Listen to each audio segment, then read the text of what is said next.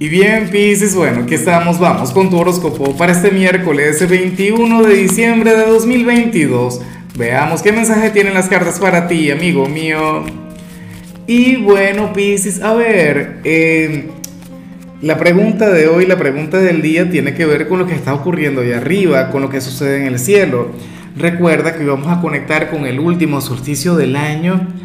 Y bueno, yo no sé si en tu país, pero en el mío, este es el día en el que, bueno, manifestamos nuestros deseos para el año que viene, nos planteamos aquellas metas, de hecho hay varios rituales vinculados con el tema. Pisces, ¿por qué a manera de ritual no me escribas acá en los comentarios cuál es aquel sueño que quieres cumplir para el año que viene? Aquel deseo, créeme que ayuda, que sirve mucho. Ahora, en cuanto a lo que sale para ti para hoy, a nivel general, Pisces, pues bueno, resulta que el tarot habla sobre una persona, un gran amor quien te va a estar pensando.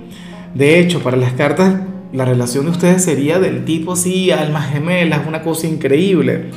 Entre ustedes existiría algo trascendental. Yo me pregunto si tú le reconoces, o sea, si tienes pareja, seguramente estaríamos hablando de tu pareja actual, de aquella persona que te acompaña, pero, eh, o sea, puede ser algún enamorado, alguna enamorada alguna persona quien siente algo muy, pero muy grande por ti, algo intenso, Pisces.